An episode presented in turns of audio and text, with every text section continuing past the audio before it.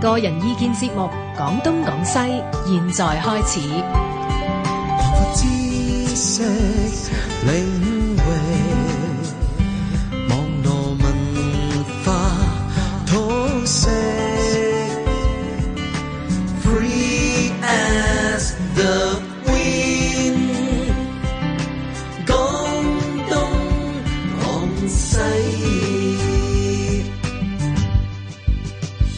我自己係嗱，今日年初三嚇，嗯係咁咧就廣東廣西咧連續咧，我諗呢幾日咧都係有同大家拜過年噶啦。咁啊，嗯但係今晚咧就好刺激嘅嚇。誒，先講一啊講，因為而家冇節目預告啊嘛， 要講一講我哋嘅題目。咁我哋呢個題目咧喺政治上就冇組織，亦都冇預先嘅計謀嘅，但係節目上就有喎。嚇點解啊啊？因為今晚呢，我講本土。哦啊咁咧呢個誒題目嘅名呢，我諗係兩個月前呢，就已經係諗噶啦嚇。係咁亦都係諗咗今晚嘅嘉 賓，就唔知道呢，即係話喺呢個節目開始之前發生嘅所有一切嘅事情，係邊人有預料啦？係咪嗯嚇？咁啊，但係呢，我哋逢星期三晚呢，就係哲學沙龍嚟係嘅。咁啊，我唔敢話哲學呢，係完全冇牽涉到任何歷史或者社會嘅長劃論啦嚇。咁、一定係會有啲影響。咁嘅大仙呢，就為呢一個題目要打支裝啦，咁我就介紹我哋今晚嘅嘉賓先。咁啊，除咗黃建元教授係我哋嘅經常嘅嘉賓呢，我今晚特別係請咗黃偉綸。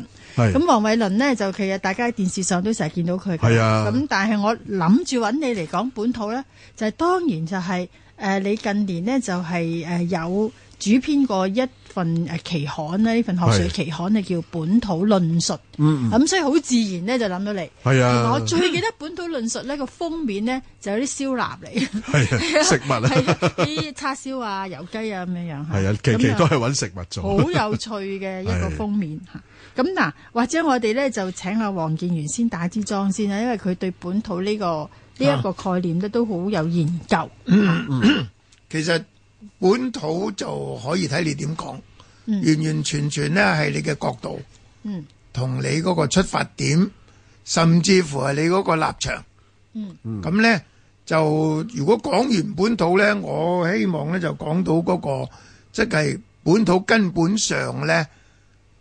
就係唔需要講本土，嗯，因為咧冇嘢唔係本土，哦，啊咁呢樣個係我嘅今晚嘅立場。哦，誒，如果以你呢個解釋呢，咁本土其實係一個地域啊，抑或係一個生活嘅一種所謂升華咗嘅一個身份啦、都一係點樣樣呢？都係，咁就係睇你嗰個層次同埋嗰個角度啦。嗯，咁嗱、我舉個例啦，我教文化研究，嗯，咁啊文化研究咧，誒、大家都知噶啦，就係、佢有一點係強調嘅，嗯，就係叫做本土政治嗯，啊，即係英文咧就叫做 politics of location。嗯，咁呢個我哋係譯本土嘅。嗯，咁啊咩意思咧？就係、我哋攞水材咧，應該嚟講咧係應該從自身嗰個環境、周遭環境，因為佢有一個術語咧就叫做文化研究，即係你嗰個日常日常事。嗯，啊，呢個係好出名嘅講講法嚟嘅，嗯因為有個大學嘅誒、呃文文化研究系咧，嗯佢都經常拎出嚟做佢嘅口號，咁、嗯所以對本地嘅誒、呃政治經濟文化咧，啊、一直都好誒、呃密切的去關懷。嗯嗯，咁呢個叫做誒文化研究。但係我嘅角度咧，就係、如果你作為一個誒、呃教育，即係大學嘅學科，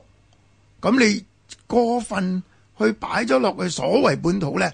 可能亦都未必未必係誒好理想嘅，因為你唔去將即係舉例啊，呢、個字又係太熱門啦，誒、呃全球。嗯啊全球化或者係全球啊誒呢個一個一個咁嘅誒環境下咧，你又唔去有個比照又好，你喺學術上又唔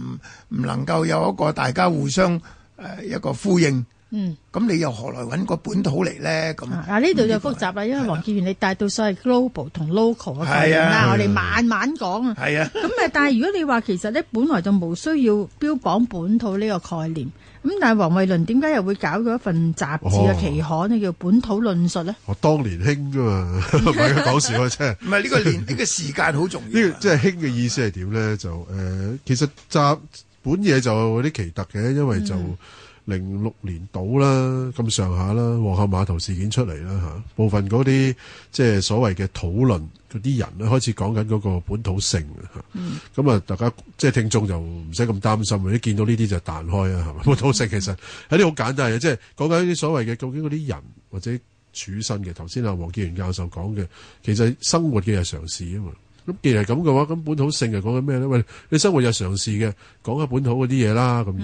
咁、但係嗰陣嘅運動係用呢個做包裝噶嘛。咁但係運動包裝咧，最大件事就係、通常搞運動嘅人咧，就唔係咁中意講論述嘅，即係你同佢講理論咧，就覺得，唉、你唔好講啦，行動最實際啦，你要係啊你要喚醒啲人，唉、嗯下下坐喺度講文章萬幾字，即係抌落海嗯啦，係嘛？嗱嗱臨綁自己喺條柱度最緊要啦，係咁咁 即係行行動同論述底下咧，可能有個即係所謂嘅即係嗰個空間咧，嗰、個差距嗯相呢當個大。距離，嗯咁如果即係遠得滯嘅話，唔係好掂。咁當時就諗啊，不如傾下呢啲嘢啦，咁嗯嗯，即係揾啲人去討論。咁但係問題就係咁啦，因為你都知啊嘅，頭先都講過，本土既既然亦都可以係一個地理上嘅關係啦亦都嚇。頭先係一講個。身份嘅問題。係啦，身份嘅問題啦，認同嘅問題嗯啦，亦都係咁，亦都有可能發生喺所謂咩咧，就係、所謂經濟上嘅嘢啦，嗯即係例如話當時流行講緊全球化咁樣扁平化咁，全宇宙都噏緊呢味嘢噶嘛，咁死啦，嗯咁咁有全球化嘅話，咁係咪即係話代表一啲誒、呃本身自身土地嘅某一類嘅經濟活動嘅？就受到全球化嘅限制摧毀咧，咁樣嗯咁呢啲其實喺經濟學上噏咗好耐㗎啦嘛，所以都係利益嘅問題喎。係啊，咁完全就係啊咁咯嚇咁嗱，你誒文建華，如果你哋講誒誒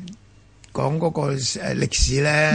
我自己本身都經歷嘅，嗯因為啊四九年我嚟香港，嗯咁你係講歷史嚟講咧，一定係有一個過程，即係誒、呃香港人。咁當然啦，當日啊唔需要誒標榜咩叫香港人噶嘛。嗯咁大部分人都係所謂誒由上邊落嚟嘅。嗯咁嘅時候咧，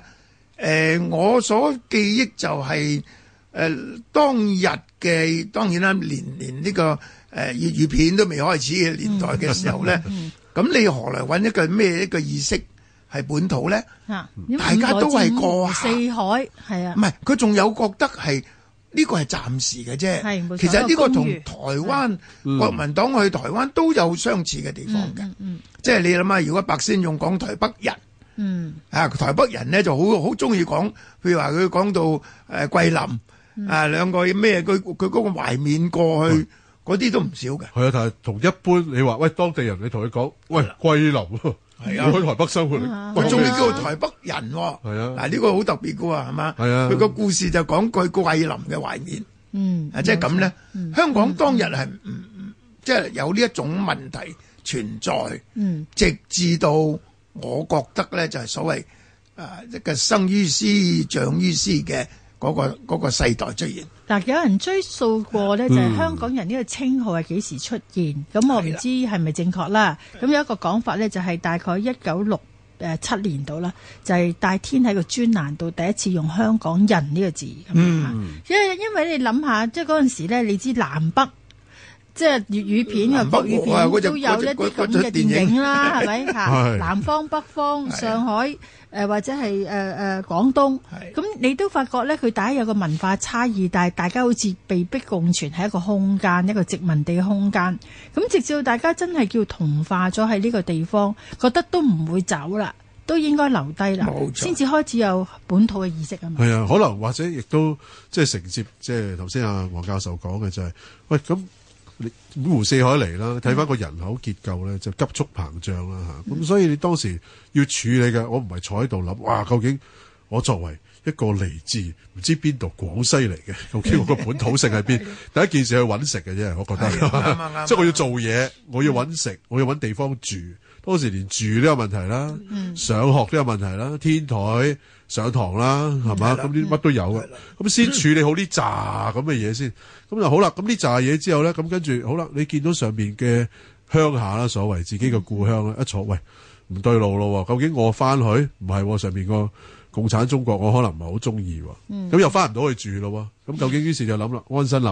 安身立命嗯咧，就喺度住咯喎。咁住之下咧，可能都仲係好故鄉啊，懷緬緊一年翻一兩轉但係自己已經即係所謂買樓啊，甚至工作啊、上公屋啊、有仔女啦，咁所有嘢已經完全唔同嘅諗法。到嗰代有仔女嗰人，嗰代人即係啱啱五六十年代出世啦，咁、慢慢佢哋以為香港受教育嘅咯喎，你同佢講故鄉，即係拗爆頭啦，係嘛？即係呢樣嘢就係呢樣嘢嘅產生嚇。誒呃黃偉倫，我記得嗰陣時咧，係香港人其實驚嘅，因為咧特別係六零年代文文革嗯嘅年代咧，真係搭緊輪船，你都會喺外海，即係喺誒即係水域啊，本港嘅水域咧，見到一啲五花大綁嘅壽司。嗯，咁呢，我哋對於鐵幕嘅中國咧，其實真係唔係好敢，即係除咗最近嘅鄉下拎啲物資翻去之外咧，即係大家只能夠想像裏邊唔嗰種情係嗯唔景止啊，唔止啊，你仲要不斷的有親友